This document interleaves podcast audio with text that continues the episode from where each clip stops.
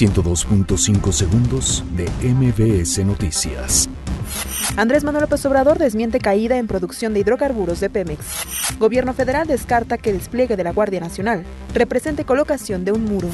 Mike Pence resalta trabajo de México para ayudar a Estados Unidos con crisis migratoria. Mueren siete migrantes por ola de calor en la frontera entre Estados Unidos y México. Capturan a Elmirra, uno de los más buscados en el Estado de México.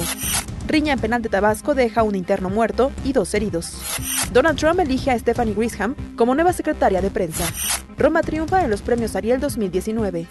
SpaceX lanza su cohete Falcon Heavy. 102.5 segundos de MBS Noticias.